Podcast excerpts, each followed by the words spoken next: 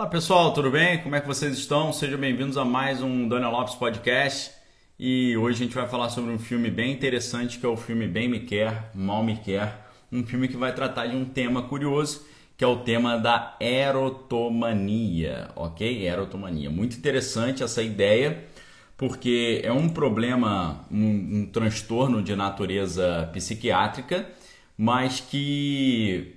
Uh, o filme explora muito bem para mostrar como é que às vezes a gente acha que está fazendo bem, mas na verdade estamos fazendo mal. Às vezes a gente acha que está demonstrando amor, mas na verdade não é isso que a gente está demonstrando.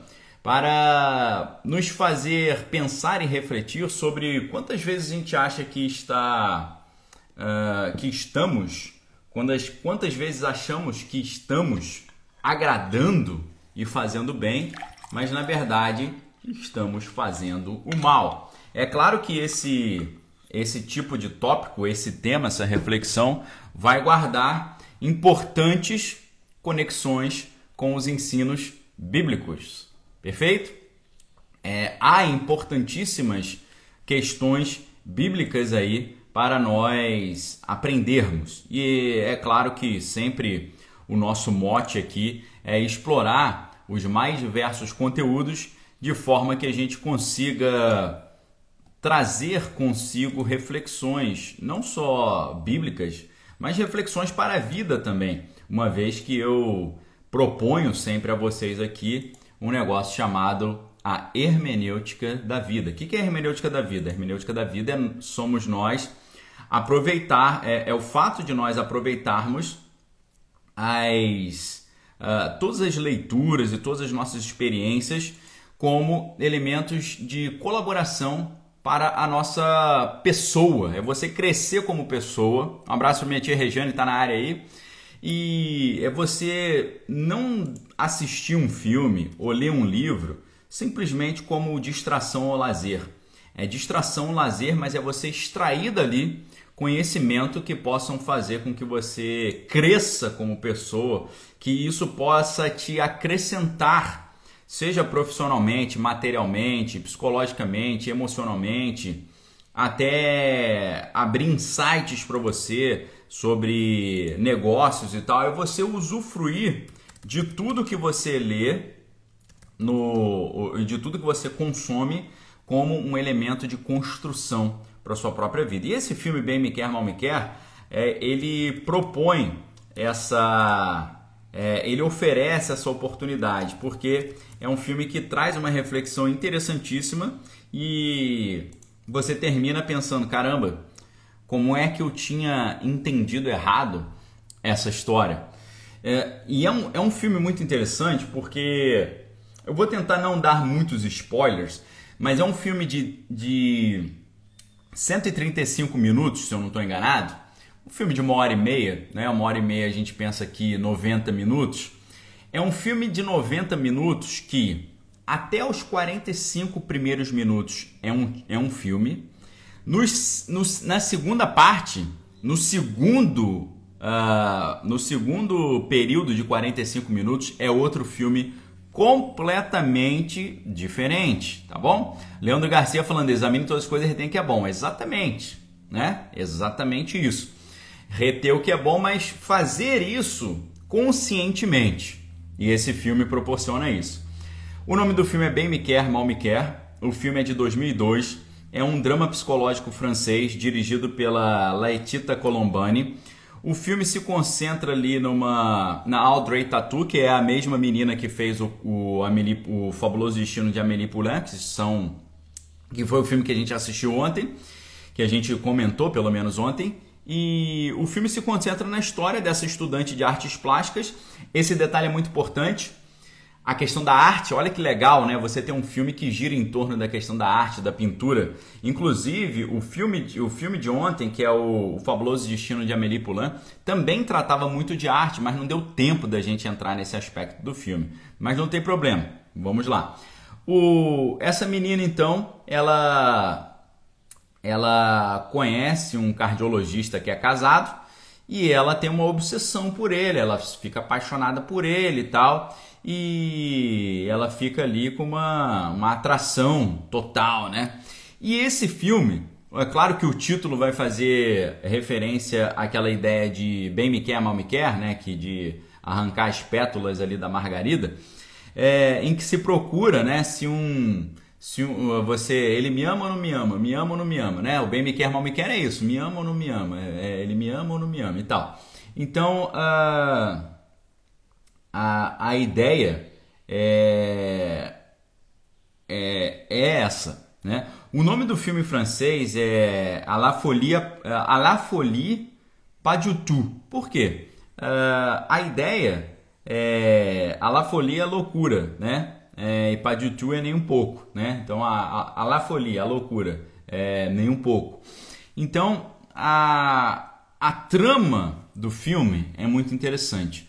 Mas é um filme que você começa, você assiste do início até os 45 minutos, você fala, pô, filmezinho meio meio paradão, sei lá, não, pô, não acontece muita coisa. Ai, acho que eu escolhi mal. A partir dos 45 minutos o negócio, ó, muda completamente.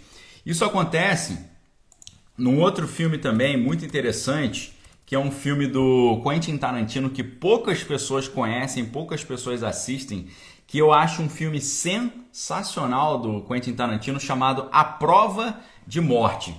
Esse filme A Prova de Morte é a mesma coisa. Ele começa de um jeito e você fala, pô, meio paradinho, né, e tal.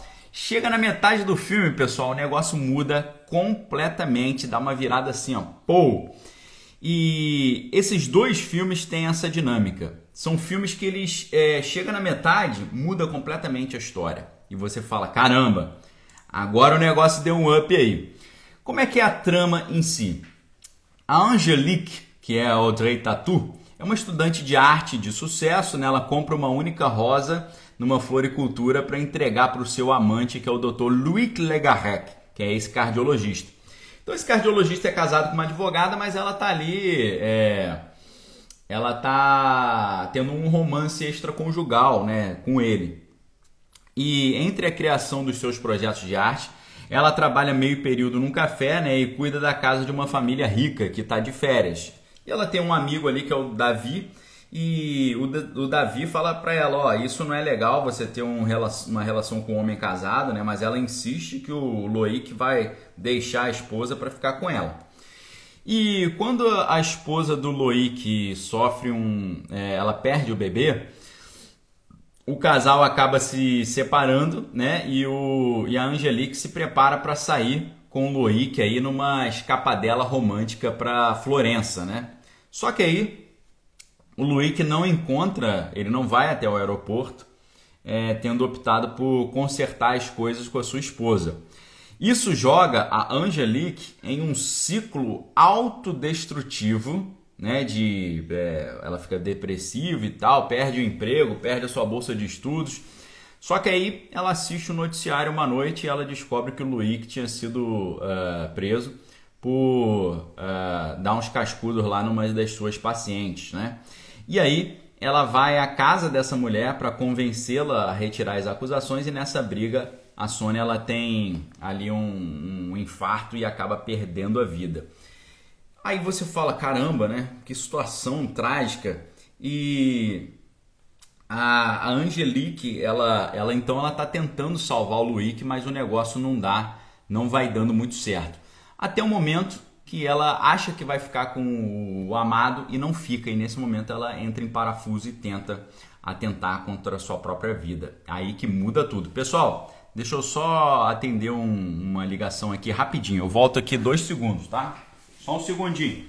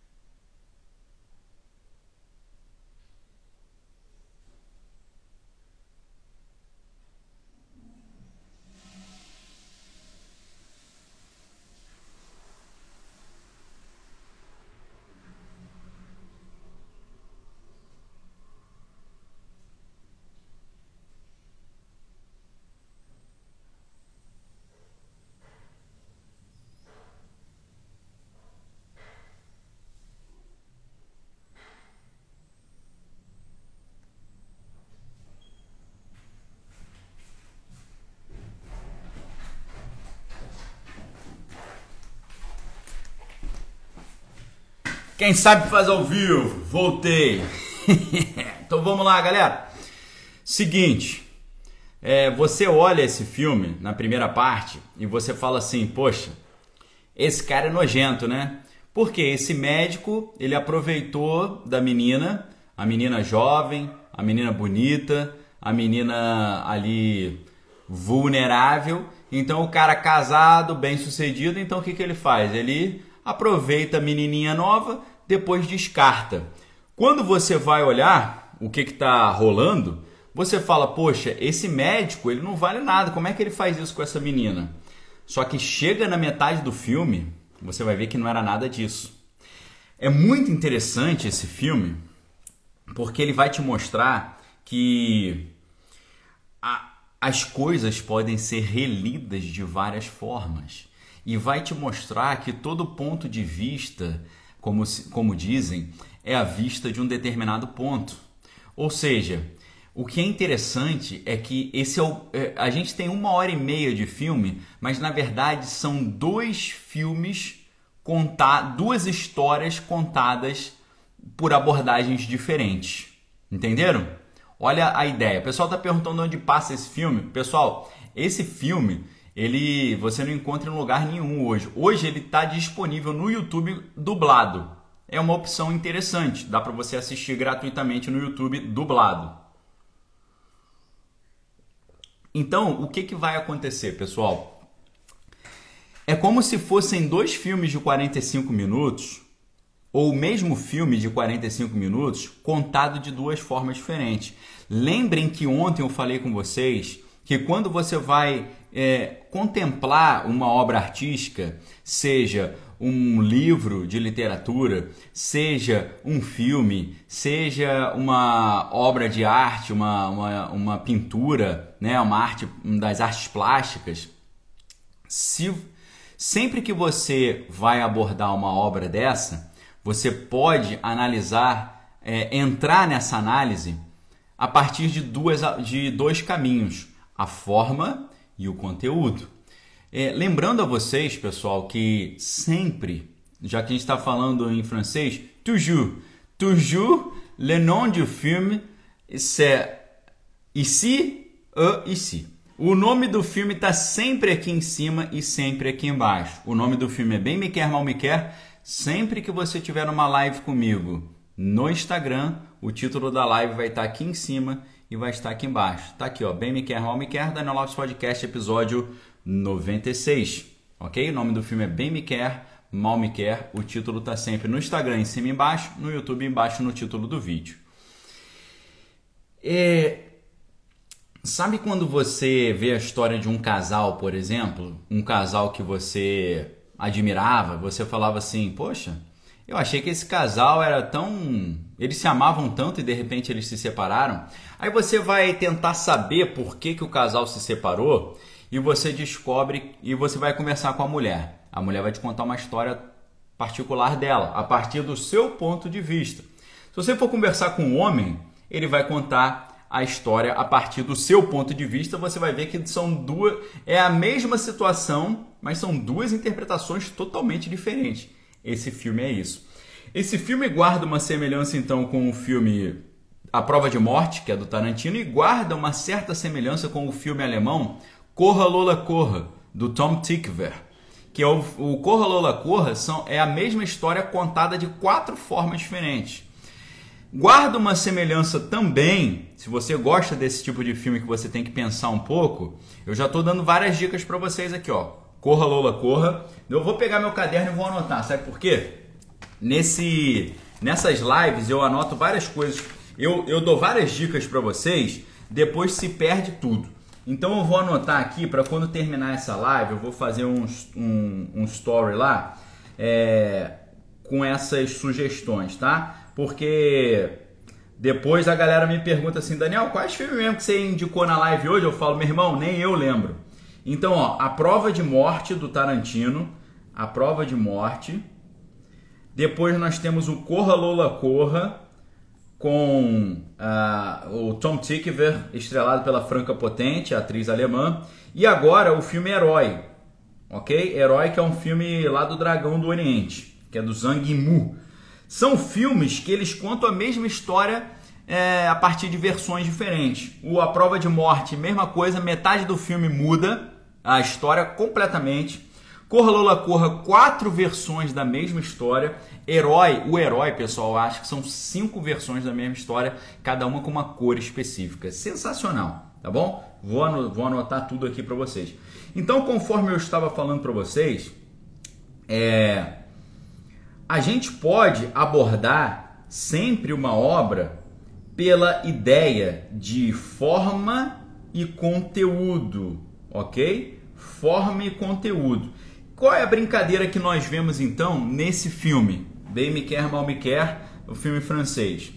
É, o filme ele tem o mesmo conteúdo, mesmo conteúdo, mas apresentado de duas formas diferentes, ok? O que, que, que, que isso denota? Isso denota lucidez, tá certo? Isso denota é, inteligência dessa mulher que é a diretora, que é a, a Letita Colombani. Letita Colombani, a Caroline Tivel, é essa dupla que escreveu o, o, o roteiro e dirigiu esse filme denotaram mostraram para nós espírito lúcido, pessoas conscientes, pessoas que não seguiram a, a mediocridade, a cartilhazinha, a, o Mobral de sempre, o basicão, o elementar, não quiseram seguir esse Mobral. Demonstraram é, originalidade. Demonstraram originalidade, ok? É, originalidade e demonstraram também, deixa eu ver aqui, claro, criatividade, criatividade, originalidade, mas demonstraram também coragem de fazer um filme diferente, né? Coragem, porque pode dar errado, não é? Não faça um filme assim. Esse um filme assim ele não vai dar retorno financeiro. Amélie Poulain, é, Le Fabuleux Destin da Amélie Poulain, o fabuloso destino da Amélie Poulain, é um dos filmes de maior sucesso de mercado da França. Os caras gastaram 10 milhões para fazer o filme e lucraram 175 milhões. Ou seja, ficou positivo em 165 milhões. É dinheiro pra caramba. O cara pode fazer esse único filme e parar de trabalhar. Tá certo? O Jean-Luc foi o cara que fez o, o diretor do filme. Então, olha que interessante. Uma coisa você sentar e falar, ah, tô cansado, vou ver um filme. Não, peraí, meu irmão. Isso pode ser uma experiência altamente enriquecedora para você. Você assiste esse filme e você fala, caramba, é, a diretora brincou com a ideia de forma e conteúdo. Ela apresentou o mesmo conteúdo de duas formas diferentes, propondo uma releitura de uma história que havia se concluído aos 45 minutos do filme. Quando a gente vai estudar o, o manual do roteiro cinematográfico, né? Quando a gente estuda o manual do roteiro cinematográfico do como é que é o nome do cara, meu irmão? É, Sid Field quando a gente estuda o manual do Sid Field, o Sid Field ele fala assim: quando você for escrever uma história, você faz o seguinte: você separa a história em três partes: parte 1, parte 2, parte 3. Na transição da parte 1 para a parte 2, você coloca um plot point, você coloca uma grande reviravolta. Que, que muda o filme, dá um up, dá um gancho no filme.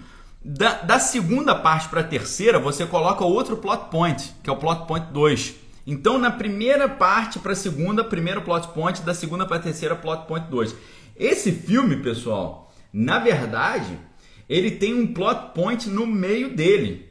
E, e, em vez dele, em vez da, da, da diretora dividir o filme em três partes e fazer duas reviravoltas, que é o que o Aristóteles chama na arte poética de a peripécia, né? A peripécia seria essa grande reviravolta da história, né? Lembra aqui que a gente sempre falou sobre isso, arte retórica e arte poética é, é, ela coloca uma, um, um, grande plot point no meio, tá? Então, assim, uma originalidade também, porque você pega um plot point que geralmente é feito no primeiro terço do filme, é, ela coloca o grande plot point no meio do filme, no meio do filme. Isso foi muito legal. Porque você vê a primeira parte do filme, você fala, tá bom, mais, mais ou menos, né? Um filme meio paradinho. A segunda parte você fala, caramba, caramba, Inclusive porque que, o que, que vai acontecer na segunda parte do filme, nos segundos 45 minutos? você vai rever o mesmo filme de uma ótica totalmente diferente. Totalmente diferente. E isso faz uma conexão também com o livro Rayuela. O que, que é Rayuela? Rayuela é o jogo de amarelinha do Julio Cortázar. Tá aqui, ó. O jogo de amarelinha do Julio Cortázar é um livro que você pode ler de várias formas diferentes. Ele tem um macetinho aqui é, para você para você pular algumas páginas e pulando algumas páginas você lê uma história totalmente distinta dentro da mesma história. Isso denota o quê? Isso denota criatividade. Olha que interessante a, o textinho que tem aqui atrás do Rayuela. Ó. De que serve um escritor se não for para destruir a literatura? Diz o protagonista desse romance que, passados os anos, segue radical e inclassificável. O livro é tão diferente que ele é considerado inclassificável. Publicado em 1963, a história do amor entre o argentino Horácio Oliveira e a uruguaia Maga, ao acaso das ruas e noites de Paris, né? a gente está numa, numa semana parisiense aqui, uh, é um marco da nossa sensibilidade, uma obra sempre jovem que pode ser lida de maneira linear, capítulo a capítulo, ou aos saltos, como um anti-romance em constante transformação, cheio de humor, de risco e de uma originalidade sem precedentes. Olha que legal! Originalidade sem precedentes, né? Várias maneiras diferentes é, de você ler o mesmo livro. E a vida não é assim? Não é assim a vida? Você fala assim, eu acho que foi isso, eu acho que foi aquilo. Ou seja, é a literatura se aproximando da vida, porque a vida também ela é recheada de múltiplas interpretações. Você pode interpretar a sua vida de várias formas. Você pode interpretar a sua vida, ah, eu sou pobre coitado. Ou você pode interpretar a sua vida de eu sou um, uma pessoa que vivenciou várias dificuldades e obstáculos e estou aqui firme ainda e vou seguir firme, ou seja, eu sou um forte, eu não sou um pobre coitado, porque eu sou, se eu sobrevivi, eu tenho força. Então olha que interessante isso, né? A questão da vanguarda artística. O que é a vanguarda artística? A vanguarda artística é você propor né? O que é vanguarda? Vem da palavra francês avant-garde, ou seja, aquele pessoal que está na frente, é a guarda da frente, é o primeiro pelotão, é o que está avançando, é o que está desbravando, ou seja, desbravando, tá? Desbravando. Então, esse filme, o Bem Me Quer, Mal Me Quer, assim como o livro, o Jogo de Amarelinha, assim como o filme A Prova de Morte, o filme Corra Lola Corra, o filme Herói, eles são filmes quase vanguardísticos. Eles são filmes que, tão, filmes que estão desbravando os limites da, da sua linguagem, nesse caso a linguagem literária, no caso dos filmes a linguagem cinematográfica. E então eu fico me pensando, tá, pessoal? Então aqui é... o que, que a gente vai ver? A gente vai ver que a menina tinha um problema chamado erotomania, ela tinha uma fixação pelo médico e ela achando que ela, ela tinha um relacionamento imaginário com ele. Ela não tinha um relacionamento de verdade. Mas a primeira parte do filme faz você entender e acreditar piamente que eles tinham um relacionamento conjugal formal, normal, extraconjugal, na verdade. Na segunda parte do filme, você vai ver que foi tudo uma viagem da cabeça dela. E é muito interessante a maneira como a história se desenvolve. Por quê? Você que está acostumado a ver a Audrey Tatu na, no Amélie Poulain, você vê ela como você a vê como uma menina frágil, uma menina carinhosa.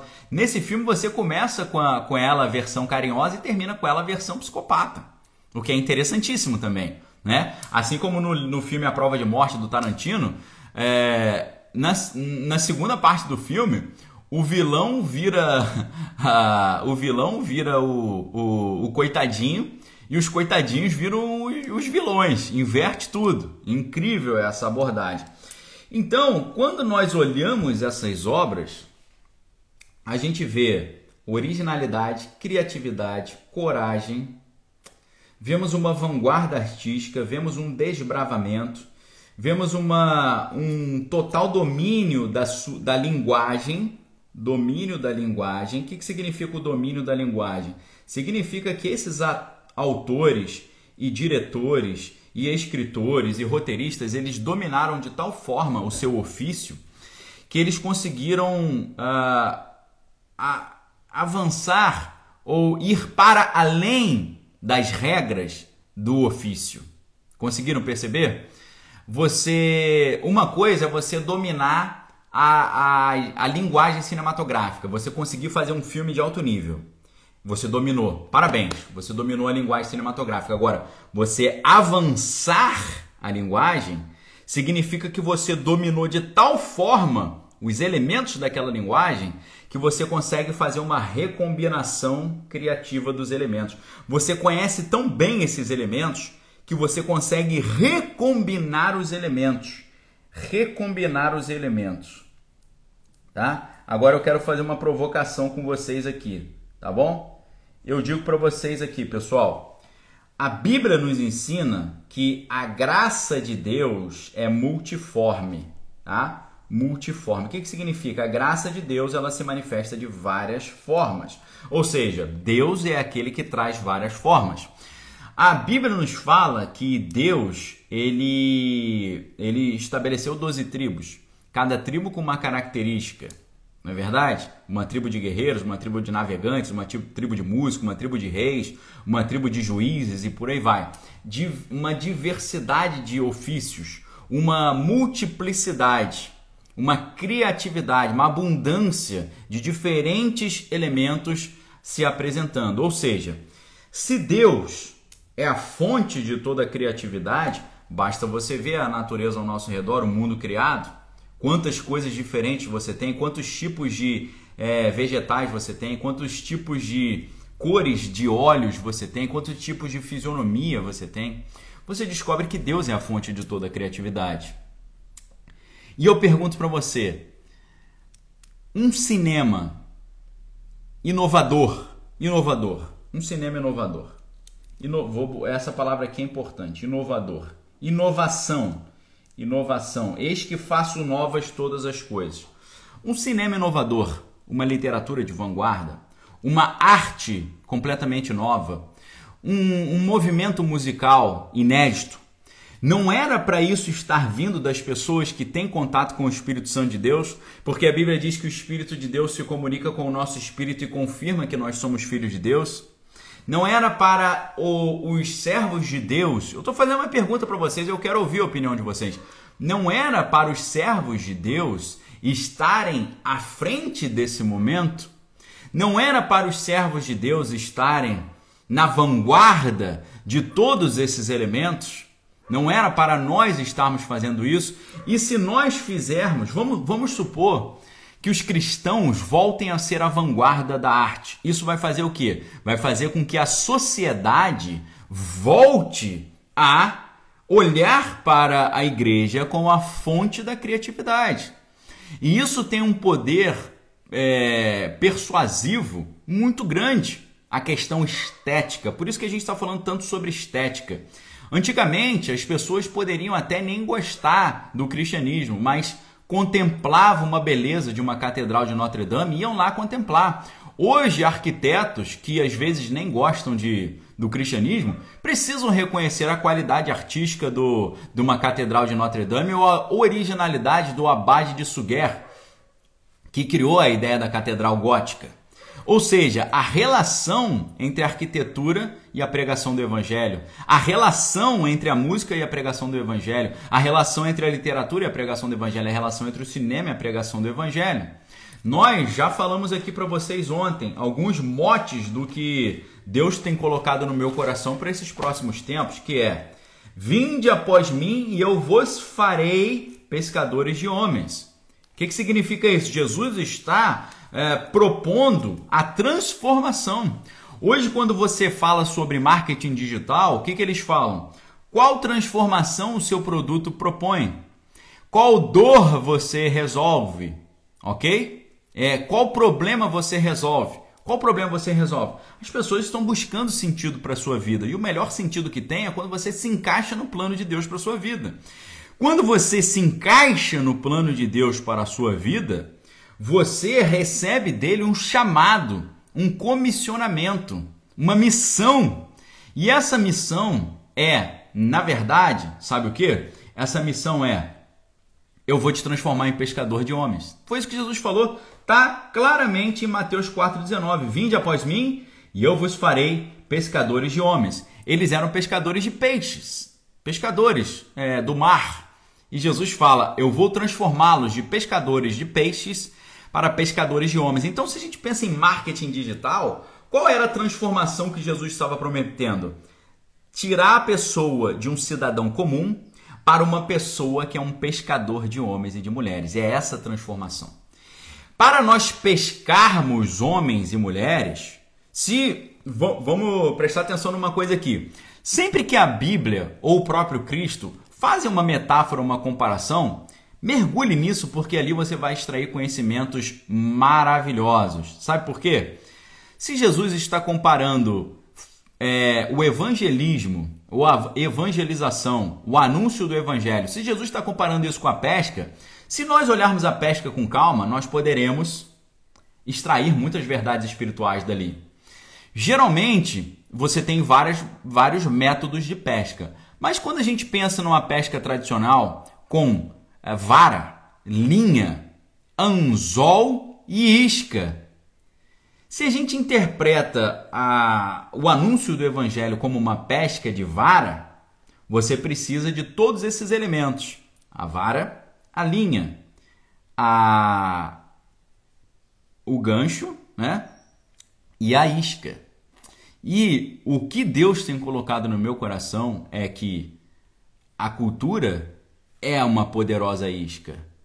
A arte é a isca. O videogame é uma isca. A literatura é uma isca. O... A cultura pop nerd é uma isca. As histórias em quadrinhos, super-heróis são iscas. Inclusive porque foram todos inspirados na Bíblia. A gente tem isso no, no livro Our Gods Wear Spandex. Né? Nossos deuses são super-heróis. Esse livro está aqui atrás, mas eu acho que eu não vou, não vou conseguir encontrá-lo de repente assim. Era para ele estar tá aqui. Não, peraí. Eu que eu mudei. Aqui era a parte nerd, agora virou a parte de literatura.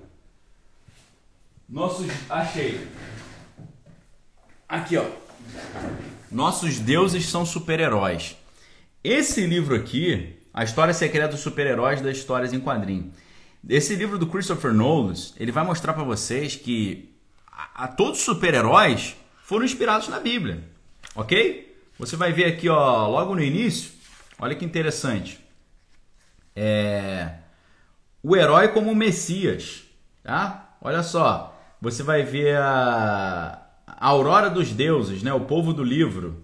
É claro que ele vai falar das sociedades secretas também, como isso uh, acaba influenciando também, mas a grande inspiração original é o próprio Cristo, né? Porque você tem vários dos personagens de super-herói do mundo dos super-heróis que são me messias de verdade.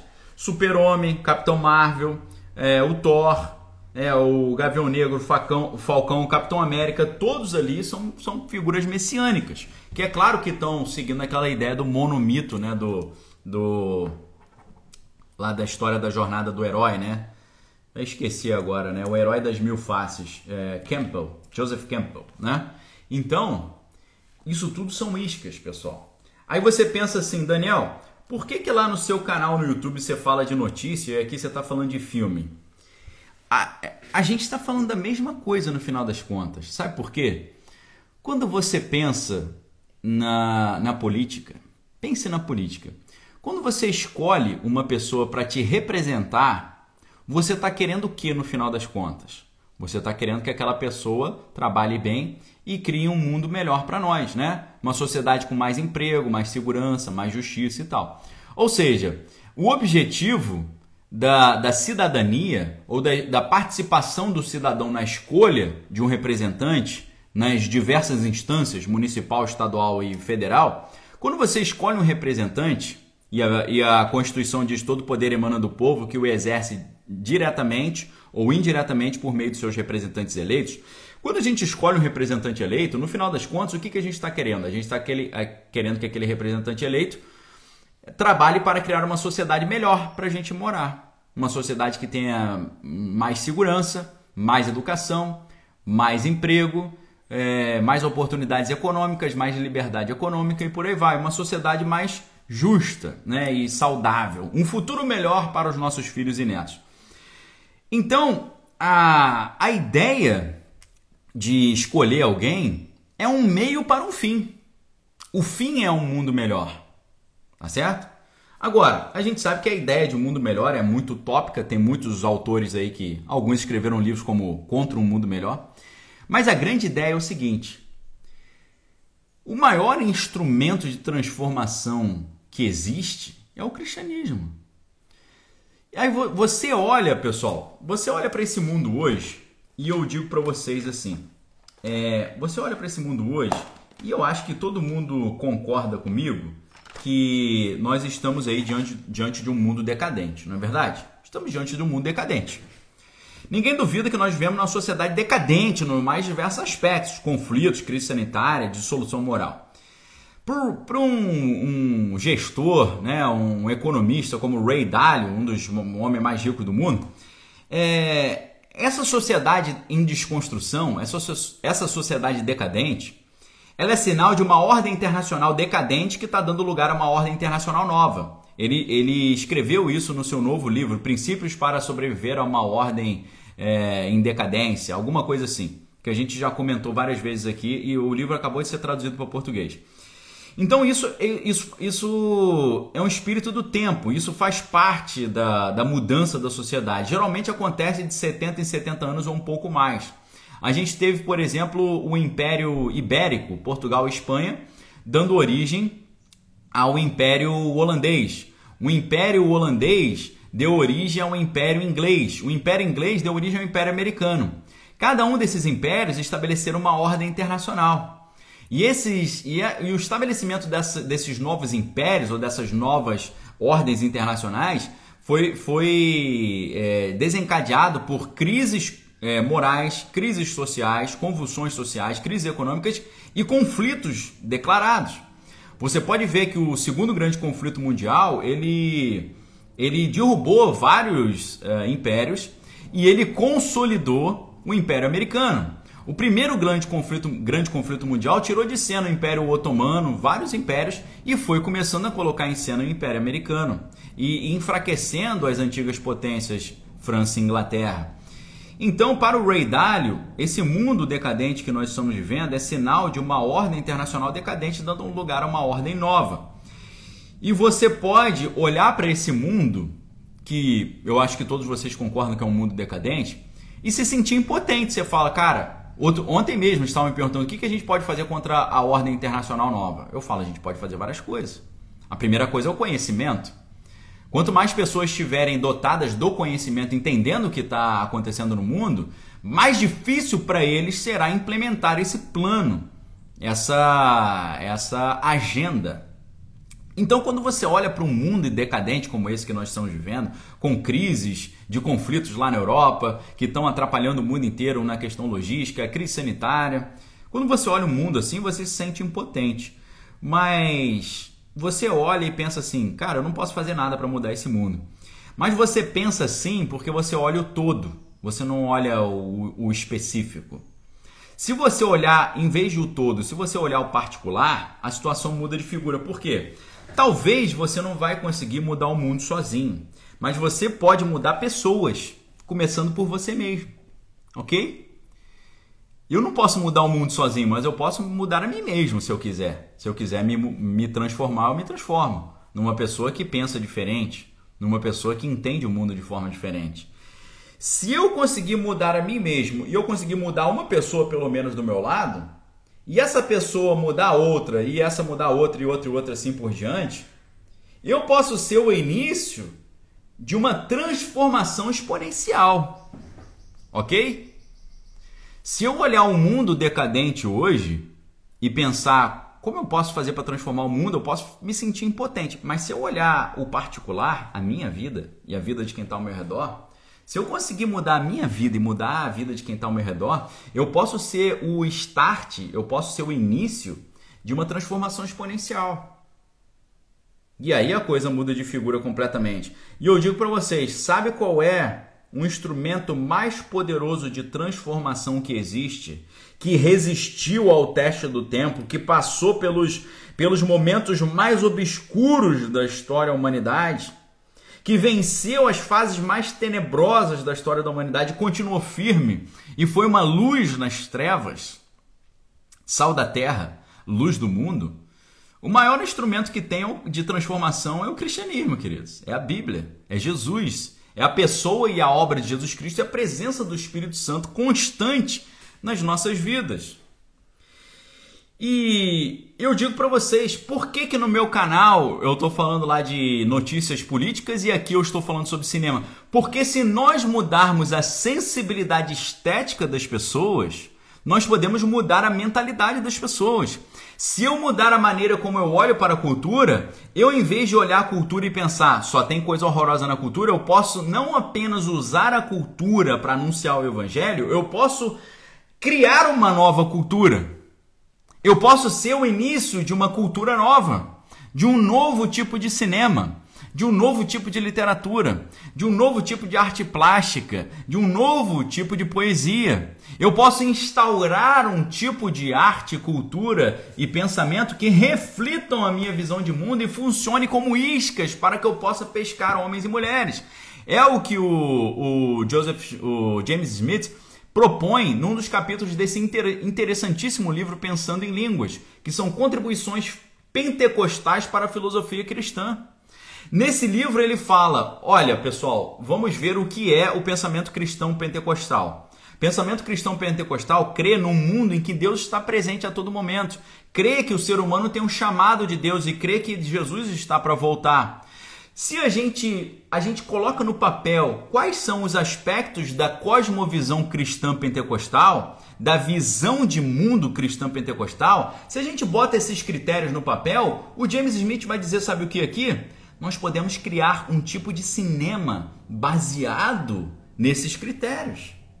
Então o que eu quero dizer para vocês é, enquanto no meu canal eu estou falando de notícias do dia a dia, aqui eu estou falando de cinema, literatura, arte e por aí vai, na verdade, o que eu estou fazendo é mostrar para vocês a importância que nós temos para anunciar o evangelho utilizando a cultura, porque a cultura tem uma força de atração muito grande. A cultura é a isca que fica colada no anzol e que vai atrair as pessoas até o conhecimento das coisas de Deus. O pessoal está perguntando se esse livro está na minha livraria. Eu acho que não. Tá? Eu posso dar um jeito de colocar lá, tá bom? É, é Pensando em Línguas, tá? Do James Smith, editora, editora Thomas Nelson, tá bom? Então, queridos, é isso que a gente está fazendo aqui. Isso está ardendo no meu coração. Está ardendo no meu coração. Pegar as pessoas e mostrar para elas que o maior instrumento de transformação é a Bíblia, é Cristo, é o Evangelho, e a gente pode usar isso de forma inteligente para poder gerar uma transformação na nossa sociedade. Tá chegando o momento, tá chegando um movimento, na verdade, está chegando um movimento de pessoas que buscam essa transformação, usando a arte, a cultura, a ciência, o cinema, a literatura, a cultura nerd como isca para uma verdadeira transformação social. Isso é o Klaus Academy. Klaus Academy é o curso universitário online, a princípio, que eu estou criando para vocês. A gente vai estudar cinema pensando em evangelismo. A gente vai estudar sociologia pensando em evangelismo. A gente vai estudar antropologia pensando em usar antropologia para pregar o evangelho. A gente vai estudar filosofia pensando em como eu posso usar filosofia para falar de Deus. A gente vai estudar psicanálise pensando em como usar psicanálise para falar de Deus. A gente vai o, o, o estudar a psicologia, a história, todos esses aspectos, todas essas disciplinas, pensando em como nós podemos é, receber de Cristo sabedoria para nos transformarmos de meros discípulos para pescadores de homens e de mulheres. É uma nova geração que está sendo criada. É uma tribo nova, que eu estou chamando de 14 tribo, porque em Israel você tinha 12 tribos, mais uma 13 tribo, que é a tribo de Diná, que seria a filha, a filha de Jacó, e a 14 tribo seriam os Brain Costals, que são aquelas pessoas que são pentecostais no corpo, na alma, no espírito e no cérebro. O cérebro é pentecostal, ou seja, o meu cérebro está continuamente pensando o que eu posso fazer para pregar o evangelho utilizando todas as iscas possíveis e imagináveis que estão à minha disposição. Como é que eu vou evangelizar essa garotada de hoje, geração Z, que gosta de videogame? Tem que usar o videogame. Como é que eu vou evangelizar a garotada hoje que gosta de TikTok? Eu tenho que usar o TikTok. Por isso que eu fiz uma pregação agora domingo. É, Cristo e o TikTok. ou Tok Tok, ou Kit Tok, né? Exatamente. A Elisa está falando que não achou esse livro na minha livraria. Não tem ainda, Elisa. Esse livro ainda não tem na minha livraria. Eu posso dar um jeito de colocá-lo lá, mas para hoje eu não vou conseguir, tá bom? Eu ainda não tenho ele lá. Eu preciso anotar no caderninho aqui que eu dei a dica de mais um livro para vocês aqui, né? Que é o Pensando em Línguas. Porque eu, eu preciso fazer esse inventário, pessoal. É, porque depois as pessoas falam, Daniel, quais livros você indicou mesmo? Eu nem lembro, tá? Então deixa eu colocar aqui, Pensando em Línguas. Pensando em Línguas, mais um livro que a gente citou hoje aqui, beleza? Porque aqui a gente é bibliófilo, cinéfilo, a gente gosta de cinema, a gente gosta de livro, gosta de literatura e por aí vai. Então, queridos, eu quero dizer para vocês, dia 9 de julho tá chegando. 9 de julho é a inauguração do Klaus Academy. Você vai estudar comigo e eu quero te treinar e te transformar numa pessoa que entende o que está acontecendo no mundo, entende a importância da Bíblia como um agente de transformação e você vai aprender a usar esses elementos da ciência, da cultura e das artes para anunciar o Evangelho por meio desses critérios. A Patrícia está falando aí, ó, estudo sobre filosofia na faculdade e os alunos me veem como uma aluna mais inteligente quando descobrem que eu sou cristã. Ao evangelho se surpreendem e se abrem ao evangelho. Estou vendo isso acontecer. Glória a Deus, Patrícia. É exatamente isso que a gente precisa fazer. Sabe por quê? 1 Pedro 3,15: Estejais preparados para dar a razão da tua fé a todo aquele que vos pedir. Hoje, você vai conversar sobre, sobre a Bíblia com qualquer pessoa, as pessoas levantam um monte de questionamentos. Por quê? Diferente da década de 80, o início dos anos 90, hoje todo mundo tem acesso à internet. Todo mundo está bem antenado. Não é mais você fala qualquer coisa e fica por isso mesmo. As pessoas estão antenadas. Então hoje, quem ama o evangelismo, quem ama falar de Deus para os outros, sente a necessidade de estar sempre bem informado, de ter noções boas de cultura geral, de conhecimentos gerais. Inclusive, pessoal, vai ter aula também, além de teologia, teologia sistemática, todos os tipos da, da, todo, todo o ensino elementar da teologia, com o aporte da ciência e da cultura, a gente vai ter estudo de hebraico também. Você vai estudar hebraico com a gente lá. Você vai aprender, vai ser, no mínimo, você vai ser alfabetizado em hebraico. Você vai saber reconhecer as letras e, e saber ler o que está escrito no texto original da Bíblia. Ok? Então, queridos, é um convite maravilhoso que eu faço para vocês aqui. Ok? A Rose está falando, a indústria do entretenimento está na mão de satanistas. Cabe a nós mudarmos isso. Exatamente isso. É exatamente isso. Como eu falei para vocês, a Bíblia não diz, ó, oh, você que é cristão se esconda para ninguém te pegar. Não, a Bíblia diz, ide por todo mundo pregar o evangelho a toda criatura. Quem crê e for batizado será, será salvo. Quem crê, quem não crê será condenado. Esses sinais acompanham os que crerem. Meu nome expulsarão demônios, curarão os enfermos, e se tomarem algum motivo não nos fará mal nenhum. E além disso, o que, que Jesus fala? Eu vou estabelecer a minha igreja e as portas do inferno não prevalecerão contra a igreja. O que, que significa? A igreja vai invadir o inferno. A gente não vai ficar uma igreja escondida, não. Nós vamos invadir e saquear o inferno.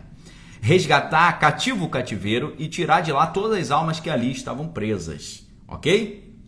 Ah, o Alexandre falando, Daniel, não achei na sua livraria o livro que fala sobre o super-homem do Nietzsche. O livro, o livro do Nietzsche que fala sobre o super-homem é o Assim Falou Zaratustra.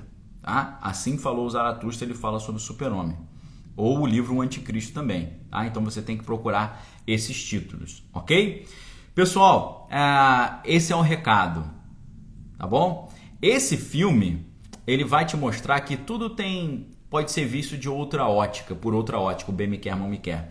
Esse filme vai te mostrar que às vezes você acha que está fazendo bem para alguém você está fazendo mal. O apóstolo Paulo se viu numa situação dessa. Ele mesmo diz: o, o mal, o bem que eu quero fazer eu não faço e o mal que eu não quero fazer esse eu faço. O apóstolo Paulo percebeu que ele trabalhou a sua vida inteira acreditando que estava trabalhando para Deus, mas estava trabalhando contra Deus. Acreditando que estava agradando a Deus, mas estava desagradando a Deus. Foi o que aconteceu com o apóstolo Paulo quando ele teve aquela experiência com Deus no caminho de Emaús. E, e Deus vira para ele e fala: Paulo, por que, que você me persegue? Aí ele fala: Quem é você que eu te persigo? Ele fala: Eu sou Jesus, você está me perseguindo, eu sou Deus. Aí ele fala, poxa, então eu, traba... eu achei que eu estava agradando a Deus, eu estou atrapalhando o trabalho de Deus. Aí Deus fala, exatamente. Quer trabalhar para mim de verdade? Vem cá que eu vou te ensinar como é que faz. Eu vou te ensinar, Paulo, em vez de ser um perseguidor de homens e de mulheres, eu vou te ensinar a ser um pescador de homens e de mulheres. E a gente está aí ah, montando essa nova tribo de pessoas apaixonadas pelo evangelho, que querem pescar homens e mulheres e querem e sabem que podem usar iscas como a cultura, a arquitetura, a ciência, a poesia, a literatura, o cinema a, a, e por aí vai. Então a gente está criando essa, esse time. É, assim como o corpo tem vários órgãos e membros, o corpo de Cristo ele está ele tá mostrando uma parte nova, tá? Caminho de Damasco, tá bom, pessoal? Falei de Emaús, caminho de Damasco, tá? Muita coisa na cabeça aqui. No caminho de Damasco, exatamente. Obrigado aí, Ma Marina G. Miguel Oliveira. Obrigado, ok? Ok, Pedro está falando a rede é a palavra de Deus. Exatamente, a rede é a palavra de Deus. Agora, é, a gente já tem até uma editora. Você sabia disso?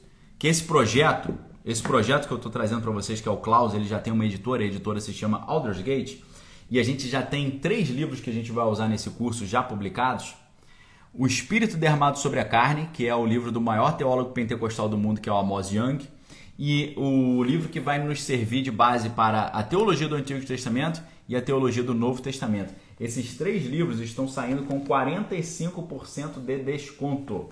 Tá? Você já pode ir adquirindo a sua bibliografia caso queira. Deixa eu copiar o link aqui para vocês, vou colocar no YouTube, no Instagram, depois eu coloco para vocês também na coloco para vocês ali nos stories, porque hoje eu anotei os livros que eu indiquei e eu vou depois fazer alguns stories aí trazendo de volta esses livros. Perfeito? Deixa eu colocar o link aqui para vocês. O link no YouTube para os três livros, o link já está fixo aí no já está fixo no chat, mas eu vou colocar de novo aqui para vocês. Tá aí o link, tá? Editora Aldersgate.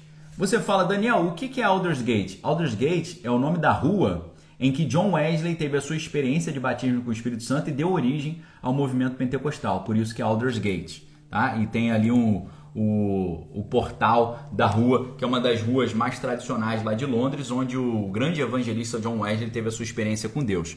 Perfeito, queridos? A 14 tribo, 14 tribo, é o apelido que eu dei. Brain Costals, Brain Costals, ok? Pessoas que foram batizadas do Espírito Santo no corpo, na alma, no espírito, mas no cérebro também. O cérebro com o Espírito Santo ali dizendo: seja, seja sábio para fazer o bem e inocente, ignorante para fazer o mal. André está perguntando se para o Rio de Janeiro tem frete. Então, André, para o Rio de Janeiro, você consegue você consegue frete grátis a partir de uma compra de 150 reais para todo o estado do Rio de Janeiro. Esse combo aqui, olha só que legal. Esse combo aqui, ele está saindo de 204 reais por 112. 112.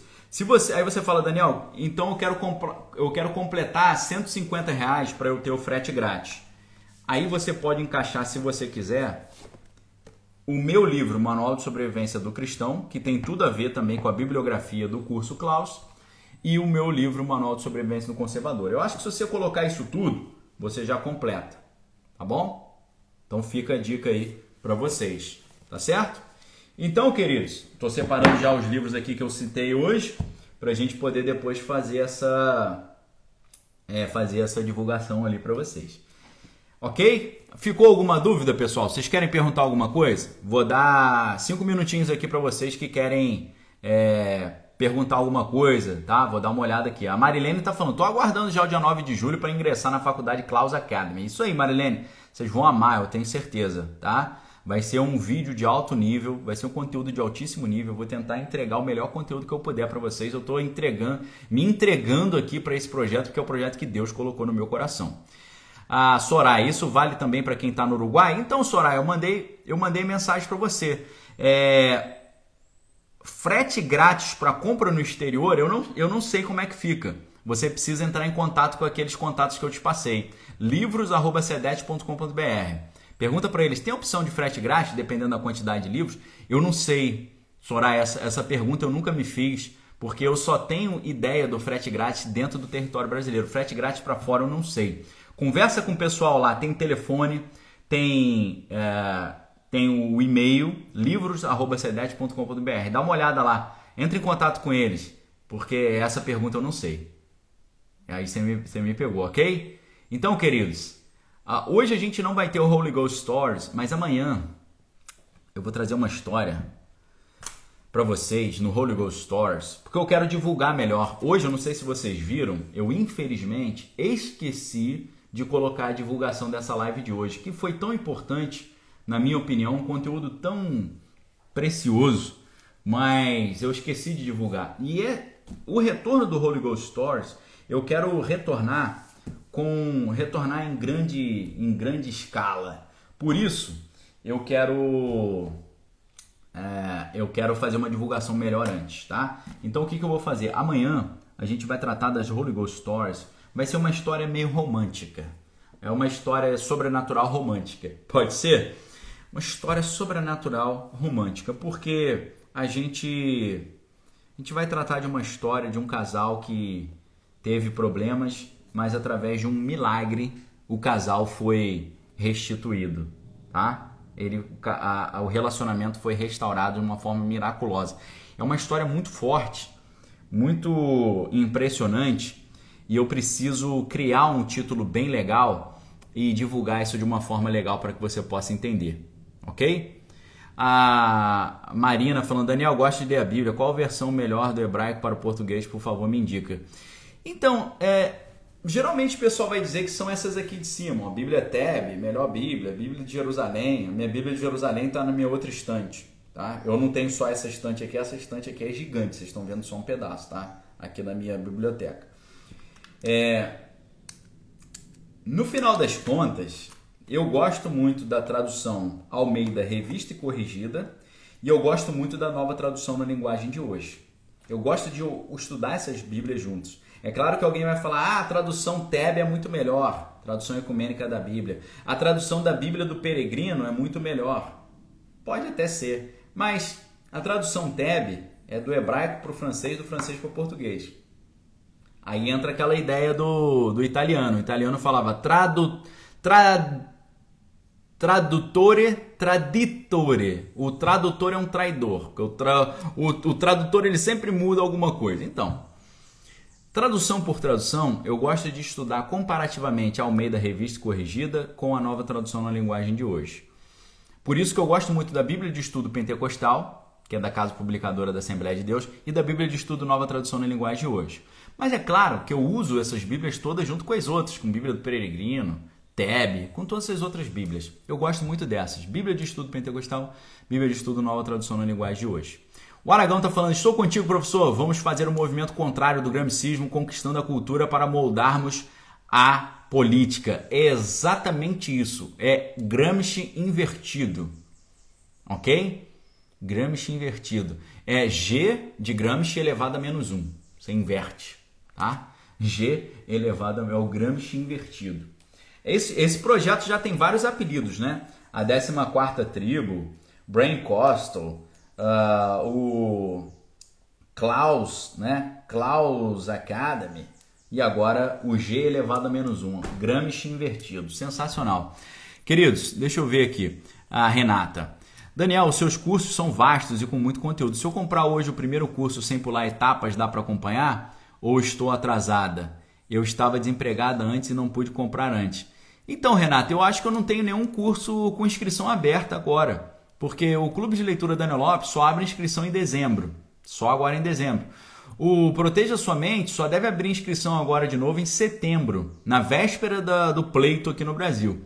Então, nesse momento agora, eu acho que você não vai conseguir se inscrever em nada. A data mais próxima que nós temos de inscrição para cursos meus é 9 de julho que é a inauguração do, do primeiro da primeira turma do Klaus. A primeira turma do Klaus vai ser a turma ciclo básico, vai durar um ano e ela vai começar em 9 de julho de 2022 e ela vai até, até julho de 2023. Julho de 2023 a gente vai abrir inscrição para a segunda turma do Klaus, que é a turma intermediária. E no, em julho de 2024 a gente vai abrir inscrição para a terceira turma do Klaus, que é a turma avançada. E é claro que a gente vai continuar abrindo inscrições para as turmas anteriores, né? Com certeza.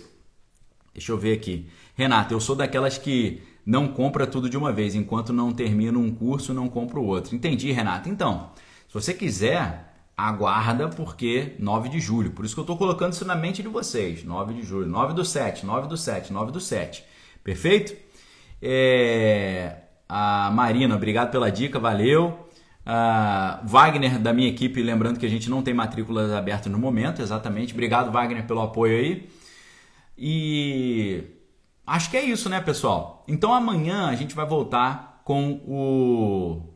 A gente vai voltar com o Holy Ghost Stories amanhã. Amanhã a gente vai voltar com uma história incrível, uma das histórias mais impressionantes que eu já vi na minha vida. Não aconteceu comigo, mas aconteceu com um casal que eu acompanhava em aconselhamento pastoral.